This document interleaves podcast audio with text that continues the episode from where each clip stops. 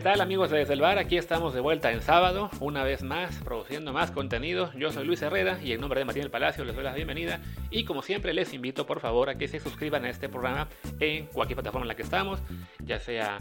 Google Podcast, Apple Podcast, Spotify, Stitcher, Himalaya, Overcast, Castro, The Podcast App, Pocket Cast, iBox y muchísimas más. Eh, siempre se alguna o dos. Eh, para que bueno, les siga llegando notificaciones cada vez que subimos contenido, cada vez que hacemos episodios extra o especiales. En este caso, por ejemplo, iba a ser esta, esta emisión un extra, esto que hemos hecho últimamente de que destacamos el último segmento de, de cada del episodio anterior y lo, y lo, empleamos un poquito al día siguiente para que la gente que, le interesa y que a lo mejor no lo había escuchado porque, porque el tema principal era, era algo muy distinto, pues también se lo puede encontrar. Y la idea de hoy era simplemente extender un poquito el tema de los opt-outs de la NFL, pero como también hoy se empezó a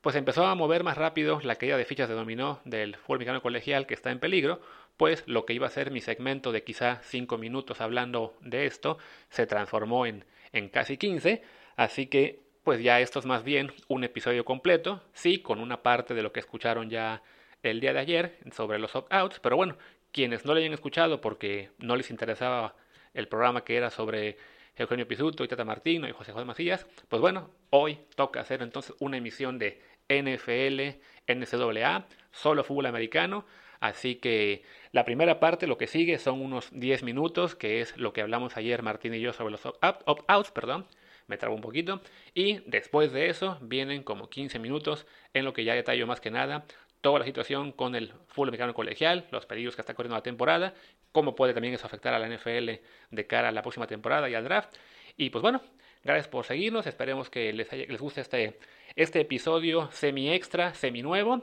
Es un poco extraño para mí en este momento porque estoy grabando la entrada al final, entonces tengo como que la necesidad de despedirme, pero en realidad la despedida ya la grabé. Así que bueno, los dejo primero que nada con la discusión que tuvimos Martín y yo sobre los opt-outs y después hablo de la temporada colegial que está en peligro. Venga.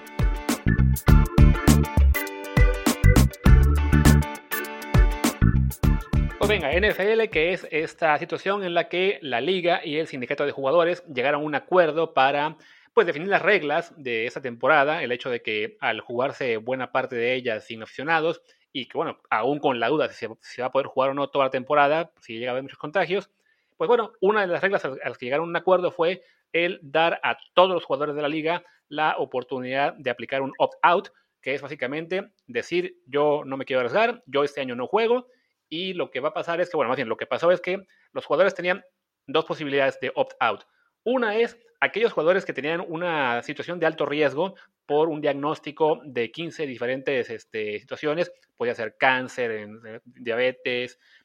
hipertensión, ser este, su sistema inmunitario estar débil, o sea, por muchas razones, bueno, en 15 situaciones que hubieran experimentado en el pasado o recientemente, caso hay jugadores que, que subieron al cáncer y volvieron a jugar después, entonces esos jugadores podían aplicar el opt-out de, de alto riesgo y lo que pasa es que, bueno, no juegan esa temporada y les dan un estipendio, le llaman de 350 mil dólares.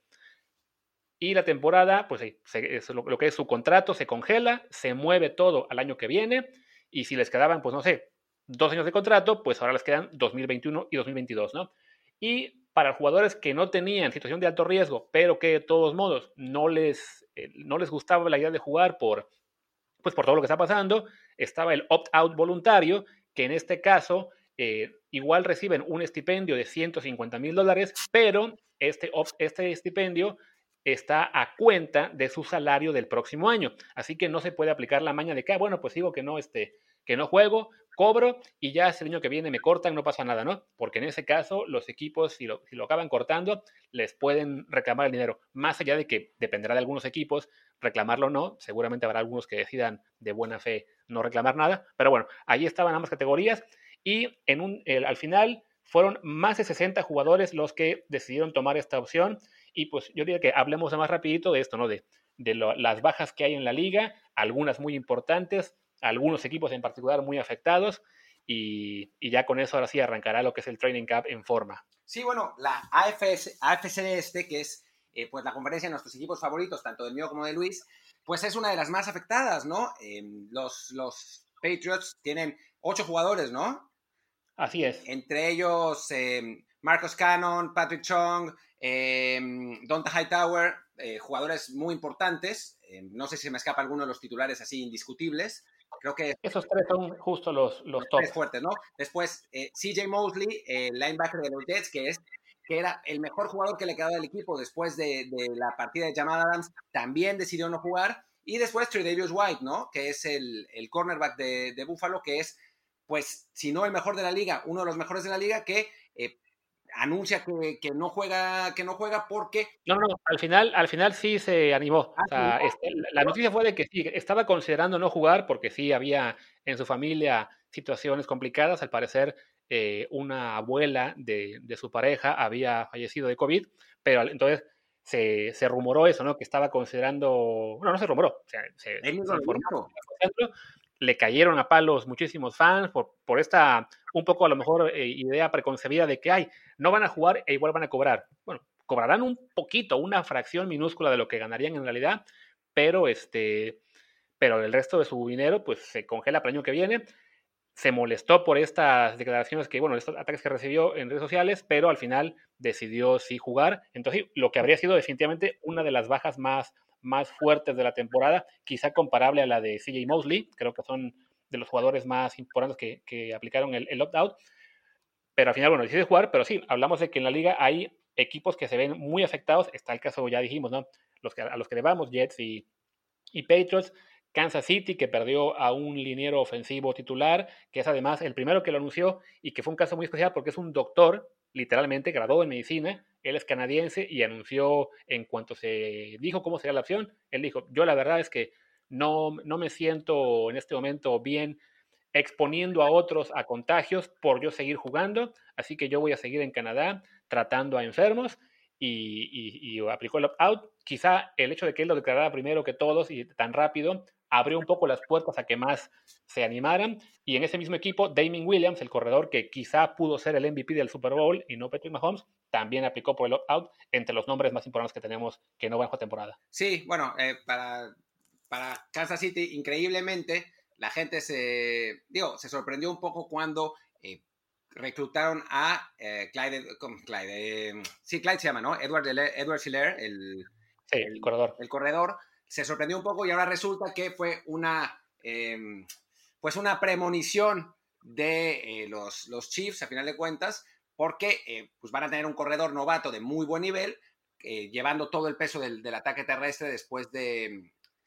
bueno, después de, esto que pasó, ¿no? pero bueno, más allá, más allá de eso, pues sí, sí son pues varios equipos los que son afectados y es interesante cómo lo ha em, pues cómo lo ha llevado la NFL en este caso, ¿no? Porque otras ligas no han hecho esa, esa pues concesión a los jugadores. Sabemos que el sindicato de jugadores de NFL es muy poderoso, pese a que siempre están diciendo que los dueños los, los hacen güeyes en las, negociaciones contractuales. Lo cierto es que el sindicato de jugadores de NFL es, es, poderosísimo. Y bueno, valdría la pena preguntarse cómo sería esto si se aplicara en el fútbol mexicano, ¿no? Después de que hay 8 millones de contagios, seguramente varios jugadores decidirían no jugar y otros se irían a la playa tranquilamente, como ahora sucedió de nuevo con jugadores de Cruz Azul. Claro, sí, aparte aquí hacer el matiz de que cuando Martín habla de que otras ligas no aplicaron esa opción, se refiere básicamente a eso, ¿no? Al fútbol, fútbol mexicano en particular, porque en Estados Unidos sí, la mayoría de, bueno, bien, las, las cinco ligas importantes, bueno, las tres ligas importantes, la NHL y la otra de fútbol, hay patito, todas tienen la opción del opt-out. De hecho, en el béisbol incluso, la opción del opt-out está toda temporada. En cualquier punto, algún jugador puede decir, ¿saben qué? Yo ya no me siento cómodo y me voy. Pasó hace unos días con un jugador de los Mets de Nueva York que literalmente desapareció de la concentración, fueron a buscarlo a su habitación, se había dado sus cosas y ya se enteraron, ¿no? Que les mandó un mensaje, creo que por correo, no sé. Decidí aplicar mejor el opt-out, así ya. O sea, dijo, ¿para qué las quiero? En el caso del, ah, del fútbol, de, básquetbol, igual hubo jugadores importantes que decidieron no entrar a la burbuja. En el fútbol, bueno, supimos el caso de Carlos Vela, que decidió no, no jugar el torneo este de MLS Back. Y bueno, y en la NFL sí lo que aplicaron fue que eh, la, la, ventana de opt-out era solamente unos días ahora que acabaron de firmar el contrato, acabó este jueves y ya en principio ya es una decisión irrevocable, tanto jugar como no jugar. O sea, los que decidieron aplicar el opt-out no pueden volver a temporada, no importa lo que pase. Así se descubra la cura del coronavirus mañana, así 14 jugadores del equipo se lesionen y les, surge un refuerzo. los que decidieron aplicar el, opt-out no pueden volver. Y del otro lado, los jugadores que decidieron jugar tienen solamente situaciones muy específicas en las que podrían decir después, saben que yo también me quiero dar de baja, ¿no? Es básicamente si a alguno le hacen un diagnóstico de estas 15 condiciones que las que mencionaba para de, pues, que lo, pondrían en alto riesgo, tendría una ventana creo que de 15 días para decidir si hace el opt-out o no. Lo mismo si muere o enferma gravemente un familiar, también creo que les darían esa posibilidad. Fuera de eso, el que decidió jugar, pues básicamente si luego le da miedo, no se friega, pero sí este, ya sus opciones son muy limitadas. Básicamente, si un jugador sin ninguna otra situación de alto riesgo, pero que le dé miedo jugar en algún punto de temporada, lo que tendrá que hacer es retirarse y después ya quizá regresar del retiro, pero sí es, es la, en ese caso ya la, la circunstancia económica ya varía, incluso si tienen un bonus eh, que en su contrato, pues tendrían que devolver parte del bonus por no jugar, entonces sí, ya es más complicado decir, pues me voy de la liga este año. Claro, claro, claro. Bueno, pues ¿qué te parece Luis? Y con eso terminamos la, la edición de Desde el Bar. Ah, bueno, una cosa quería mencionar de los opt-outs, que sí, que me llamó la atención de los nombres. Sí, en realidad, o sea, muchos de los nombres que, que hicieron el opt-out no son tan importantes. Ya hablamos, yo creo que de los casos más, más destacados, pero bueno, hay dos en los que sí me llamó atención. Uno es el de Miami, para vaya nuestra división, al que se le fueron todos los sectores, que iban a ser en principio las opciones entre 2, 3 y 4 del equipo. Entonces ahí sí le, pues muy mala noticia para Ryan Fitzmagic o Tua, sea quien sea quien juegue. y el caso, digamos, pues... Van a, tener una, una, posición del draft más alta, porque Miami igual no está en ningún lado este año. Sí, y la que sí fue, pues para acabar de hacer enojar a Aaron Rodgers, la de Green Bay, que en los Packers hubo un solo opt-out, pero fue precisamente el receptor, se me va el nombre, Devin Funches, que era el único refuerzo en la posición que consiguieron después de que la ignoraban por completo en el draft y que decidieron en lugar de eso eh, tomar al futuro reemplazo de Rodgers, pues ficharon a Devin Funches y Funches dijo, ¿saben qué? Pues yo no voy a jugar este año. Entonces, pues para el pobre Aaron, sí, va mal y de mal la cosa esta, esta temporada. Sí, aunque bueno, Funches es malísimo, pero, pero sí, la verdad era, era un, también el resto de los de Packers. Sí, sí, es eso. Un refuerzo en una, en una línea que fuera de Davante Adams no tiene a nadie, ¿no? Entonces, pues sí, sí va a ser, va a ser doloroso. Vamos a ver, vamos a ver qué es lo que pasa. Y bueno, no sé si tengas algo más que agregar. Si lo tengo, lo agrego mañana en un extra que seguramente sacaremos. Perfecto.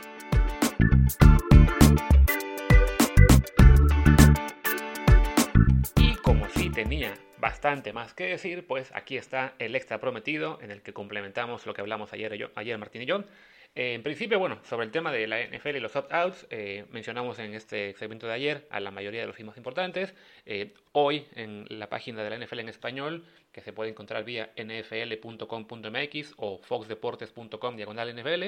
Ahí también yo voy a publicar un artículo, o ya se publicó a lo mejor, no me he fijado, en el que detallo qué equipos son los que están más afectados por por los opt-outs, en su mayoría pues son los que ya, ya hablamos en el, en el segmento de ahorita. Igual los invito a que entren a la página de NFL en español de vez en cuando para que puedan ver tanto lo que yo publico, que publico por lo general tres artículos a la semana, a veces cuatro, a veces dos, y hay compañeros ven que ahí publican cosas interesantes, además pues para la NFL siempre es bueno ver que, que, hay público en español, tanto de México como otras partes, eh, interesadas en, en, la información, así que qué mejor que demostrar eso entrando a esa página y así generando mucha, pues mucha más interacción y que la gente de la NFL en Estados Unidos vea que el mercado latino, hispano, vale la pena, ¿no? Y bueno, después de ese comercial de la NFL ya creo que dije suficiente por ahora, igual Martín y yo hablaremos de esto más adelante varias veces, pero me quiero referir en este caso a lo que está ocurriendo este sábado, que es cómo el fútbol americano colegial está en verdadero peligro de no tener temporada este año, ¿no? Eh, hace unos días, si no me equivoco, fue el miércoles, eh, Connecticut, una escuela que es muy poderosa en básquetbol, pero en fútbol americano no tanto, y que si no me equivoco este año va a tener una temporada como independiente, en lugar de estar afiliado a una conferencia, eh, canceló su temporada, porque vio que pues, no, no había manera de, de tener un calendario eh, este año, tanto por cuestiones médicas como de, finanzas, porque no podías tener partidos con público, y que además las principales conferencias del fútbol americano colegial estaban decidiendo cambiar el modelo de calendario de este año a que sea un modelo en el que solo te enfrentas a rivales de tu misma conferencia. En general en Estados Unidos, en el colegial, tú juegas 8 o 9 partidos contra rivales de tu propia conferencia y 3 o 4 contra rivales de otras, ¿no? Entonces, en este caso, durante julio, las cinco conferencias más grandes, de lo que llaman el Power Five, fueron decidiendo una a una a que este año se cancelaban los juegos de fuera de conferencia, tratando de por lo menos mantener un estándar, digamos, de criterios de, de cómo se iba a proteger a los estudiantes, a los atletas, eh, porque evidentemente pues no es lo mismo que tú tengas un estándar y otra conferencia más pequeña o más grande tenga distintos y entonces el riesgo puede parecer mayor al estar interactuando con conferencias en las que a lo mejor no hay tanta, tantos cuidados, tantas medidas. Así que bueno, poco a poco cada conferencia de las grandes fue llegando a esta decisión. Había una que era la ACC, la American, perdón, la Atlantic Coast Conference, este, que estaba procurando tener nueve juegos en su conferencia y uno, permitir que hubiera uno fuera de conferencia, más que nada para lograr que sus escuelas Florida State y Georgia Tech, y no me acuerdo cuáles más, pudieran enfrentar a sus rivales de la SEC, la conferencia más poderosa, en los juegos tradicionales tipo Florida, Florida State, Georgia, Georgia Tech, etc. Pero a los pocos días la SEC les dijo pues, que en Anais, que también iba a aplicar el modelo de solamente partidos en su conferencia, ni siquiera uno de permiso para mantener los clásicos, digamos, de cada estado. Así que ya se llegó a esa solución. Y para mí a lo que iba a ser histórico, o que puede ser histórico, aún, aún está en pie, es que Notre Dame, que en fútbol americano es un equipo independiente y evidentemente el más importante en términos de audiencia en todos Estados Unidos, pues le tocó integrarse a tiempo completo por este año a la ACC para, para, pues, para poder mantener un calendario de partidos, ¿no? Pero bueno, eso nos lleva a que Connecticut cancela el miércoles y hoy sábado la Mid American Conference, que es una de las cinco eh, conferencias pequeñas, lo que llaman el Group of Five, anuncia que no tiene manera de mantener la temporada en este otoño y que se cancela de momento con miras a tratar de jugar temporada de fútbol americano en la primavera, lo que sería el semestre, digamos, de, enero a mayo, ¿no? Eh, está por ver si lo podrán hacer o no, pero bueno, por lo menos por ahora ya esa conferencia ha decidido dar el paso y hoy mismo el Big Ten otra de las conferencias Power 5, está tendrá una reunión en la que también se va a discutir la posibilidad de cancelar, porque incluso para las conferencias más fuertes, pues la verdad es que sí es una cuestión muy complicada mantener la temporada viva. De entrada, pues por el hecho de que está el riesgo de salud, ¿no? Que a fin de cuentas ese existe y, y está para todos, y sobre todo algunas conferencias que están en la, en la costa este o en sobre todo en el sureste de Estados Unidos, que es una región repleta de casos de coronavirus porque se manejó muy mal, eh, porque tienen muchos gobernadores eh, republicanos, trumpistas, que acabaron eh, haciéndole caso y abriendo sus economías, etc. Entonces, pues es complicado para ellos, en términos de salud, justificar tener a los jugadores en, en, actividad, considerando además que son jugadores amateurs, ¿no? al menos en teoría, ¿no? que son estudiantes, no es como la NFL que, que están bien pagados, sino que aquí hablamos de atletas que su única paga es la, la beca estudiantil, que que evidentemente es importante, pero que no se puede comparar, ¿no? A fin de cuentas, lo que ellos generan en términos de ingresos para la universidad es mucho más de lo que ellos reciben a cambio y pues ponerlos a, en una situación de riesgo es complicado. En parte por esto, ya los jugadores de varias conferencias importantes se han reunido, se han puesto de acuerdo para pues hacer, digamos, presión unidos hacia los, hacia los directores de sus escuelas, hacia los, los jefes de sus conferencias, la gente que está, digamos, en posición de poder para pues exigir medidas de seguridad mucho más importantes, sobre todo porque además, justo en el término colegial, cuando empezaron las prácticas, digamos, voluntarias hace unas semanas, hubo varios casos de equipos que hicieron los test de, a sus jugadores y encontraron muchísimos casos. Hubo un caso en particular, creo que fue el de Alabama, pero me podía equivocar, y si lo, me equivoco, bueno, perdón por el nombre, pero en el que hicieron los test el martes, pusieron a sus jugadores a entrenar el miércoles y el jueves se enteraron del positivo de varios de ellos, ¿no? Entonces, ha sido una cuestión complicada en la que sí hablamos de decenas de jugadores que han estado practicando contagiados en algunos equipos, de que evidentemente, bueno, como les decía, no, no es lo mismo eh, llegar como profesional a una situación de riesgo o a hacerlo como amateur y es por eso que en algunas de las conferencias, pues sí, los jugadores están presionando por medidas severas, ¿no? En el caso del Pac-12, los jugadores incluso han pedido que una de las medidas sea, bueno, también que si se va a haber reducción de ingresos y que se han por, eso cancelado otros deportes, pues que los propios directores atléticos y los coaches también tomen una reducción de sueldo, porque además los coaches en el colegial ganan una millonada tremenda, ¿no? No tanto como ganan los, los de la NFL en algunos casos, ¿no? Hay una conferencia, creo que es la la American, la, ¿sí cómo se llama? American Conference, no es la, no es la Atlantic, pero sino otra, no me acuerdo su nombre en ese momento, American Athletic Conference creo es, en la que los jugadores incluso están pidiendo que hay una especie como de indemnización por riesgo, ¿no? Se supone que ellos no pueden recibir dinero de la universidad, no pueden recibir pago, pero sí, en este caso, dicen, bueno, esto no es una cuestión de, de que me paguen por jugar, sino están tratando de buscar una forma de redactar lo que les ayude a recibir una compensación pues, por ponerse en riesgo de juego, ¿no? Los jugadores de algunas escuelas, creo que en Michigan State se reportó que sí, pues que han hablado con, la, con los de otras escuelas de su conferencia, que es el Big Ten, y mencionan, ¿no? Pues nos hemos planteado incluso la, la posibilidad de hacer un opt-out general, ¿no? Porque sí, la, la, situación es complicada, muchas de estas escuelas están ubicadas en estados en los que no hay eh, el suficiente cuidado o con líderes que no son tan cuidadosos con sus estudiantes como lo son con sus organizaciones políticas, entonces sí, hablamos de que es una situación para los jugadores muy, muy complicada. Así que pues ya incluso una conferencia de las importantes está planteando qué hacer. Y además esto hay que considerar que, bueno, no es solamente la cuestión de salud y hay que buenas personas son los líderes de las universidades, ¿no? Es el simple hecho de que los partidos, si se juegan, tendrían que ser a puerta cerrada y ahí eh, sí los ingresos que genera para las universidades, esos partidos también son esenciales para mantener el programa, ¿no? En algunas, sobre todo por eso ya cayó la conferencia esta, la Mid-American, porque no, no iba a generar ingresos que justificaran tener sus partidos, ¿no? Las más grandes tienen el, respaldo de, sí, los, de lo que es la televisión, de sus contratos millonarios, que ahí sí también reciben esas universidades por los partidos, entonces la posibilidad de que las conferencias más grandes como la ACC, la ACC, el Pac-12, el, Big 12 o el Big 10 de que se mantengan por la cuestión económica existe, pero sigue siendo complicado si no puedes tener partidos con estadios que pueden tener hasta 100.000 personas y que tienes 6 partidos esos al año y que generan muchísimos ingresos. Entonces hablas de millones y millones de dólares que se van a perder y que pues para las universidades es complicado mantener así el, el calendario, ¿no? Entonces esto nos lleva a que realmente está en un serio peligro la temporada colegial de no poder llevarse a cabo o de que si se lleva a cabo solo sean dos, tres conferencias las más fuertes y el resto intenten jugarse en el semestre de primavera. Eh, ya de hecho las, lo que son las divisiones más, más abajo en, en el fútbol americano colegial, eh, la Football Championship Division, que es esta como división como tipo la primera A del, del fútbol americano colegial, o la división 2 o la división 3, también ya acabaron cancelando los playoffs, algunas conferencias están también moviéndose a intentar jugarse en la,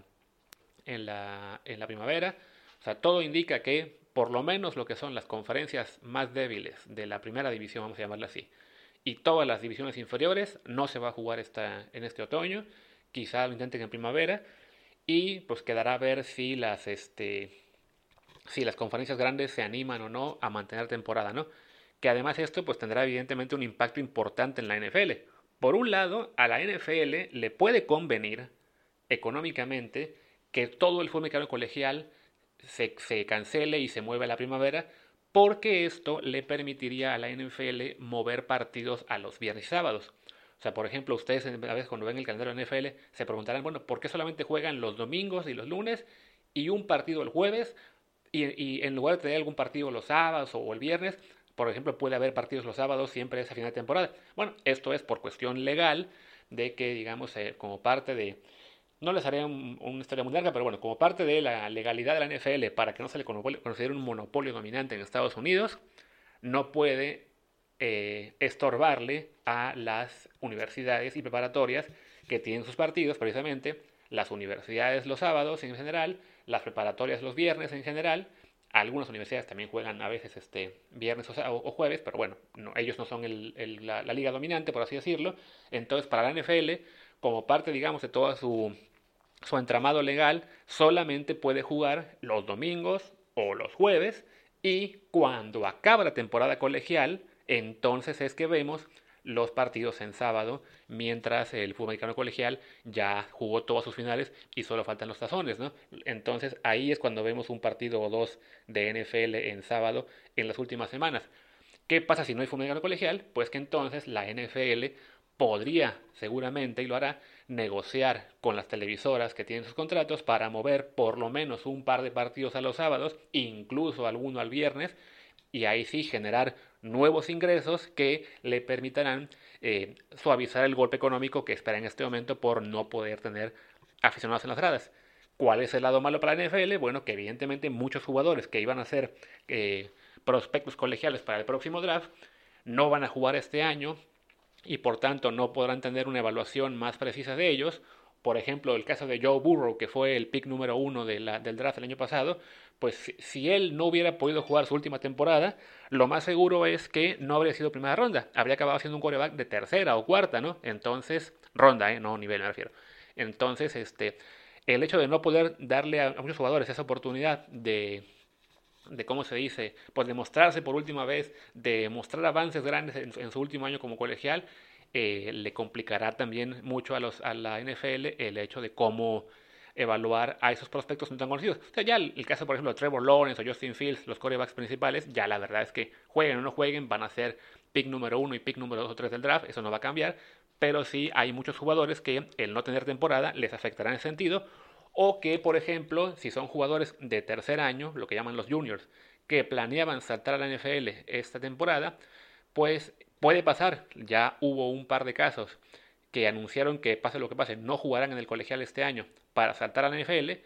pero eh, si son jugadores, digamos, que sí decían, bueno, con mi última con mi temporada de junior puedo mejorar mi nivel y que me y que me drafteen en, en abril, a lo mejor tendrán que decir, ¿sabes qué? Pues mejor me espero y juego mi temporada de senior porque no habrá manera de que me evalúen bien, ¿no? Entonces ahí sí lo que sería el, el pool de jugadores disponibles para la NFL el próximo año en el draft se podría reducir y también se podría ver en este caso digo, una cuestión más complicada de la evaluación, ¿no? Podría pasar también que si se, juega, si, se acaba jugando el fútbol americano colegial durante durante el semestre de primavera, pues la, temporada que sea, digamos, de enero a abril, mayo, implicaría que acabe la NFL drafteando jugadores que todavía están jugando en el colegial. Yo creo que si ese es el caso, me parecería probable que la NFL decida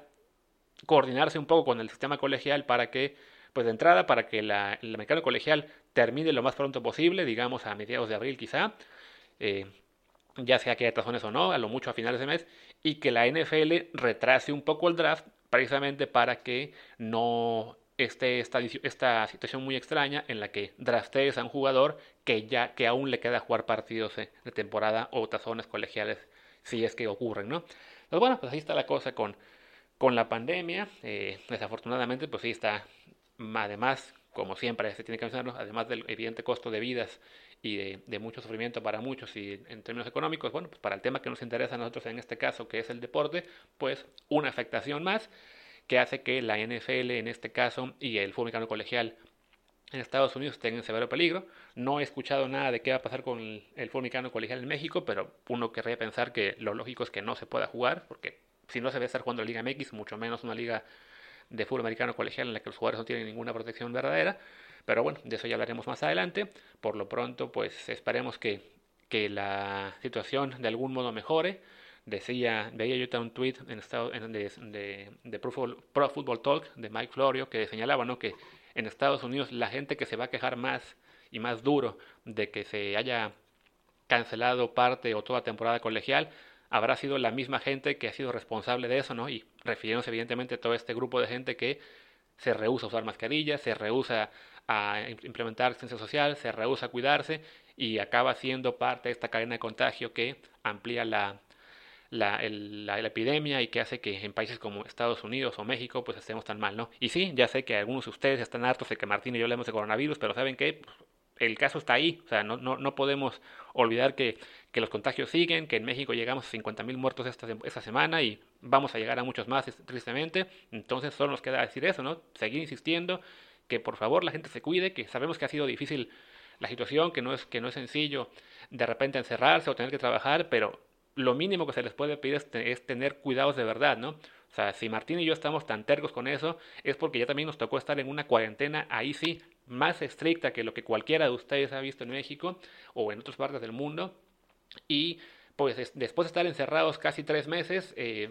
fue que logramos ya medio salir a, a la normalidad. Y antes de que rebotara la cosa en España, escapamos también ya cada uno por su cuenta para tratar de tener un verano un poco normal, pero lo podemos hacer ahora y podemos presumirles en Twitter todo eso por eso, ¿no? Porque ya nos tocó vivir la parte más dura del encierro y de, y de que la gente aprendiera a cuidarse. Y en México, desafortunadamente, y en Estados Unidos, pues tenemos este caso que la gente se ha encerrado y se ha medio cuidado, pero no lo están haciendo todos. Y mientras no sea un trabajo coordinado de todo el mundo, pues va a seguir esto muy mala cosa, ¿no? Entonces, bueno, ya, regresemos al deporte. Gracias por estar con nosotros. Eh, espero que este episodio extra, que ya fue más, más episodio normal que extra, eh, les, haya, les haya gustado. Y regresamos Martín y yo este lunes, supongo, para hablar pues, de la Champions, de la jornada en México y mucho más. Así que gracias. Mi Twitter es arroba luisrha, el de Martín es martindelp y el del podcast es desde el bar POD, desde el bar pod. Chao.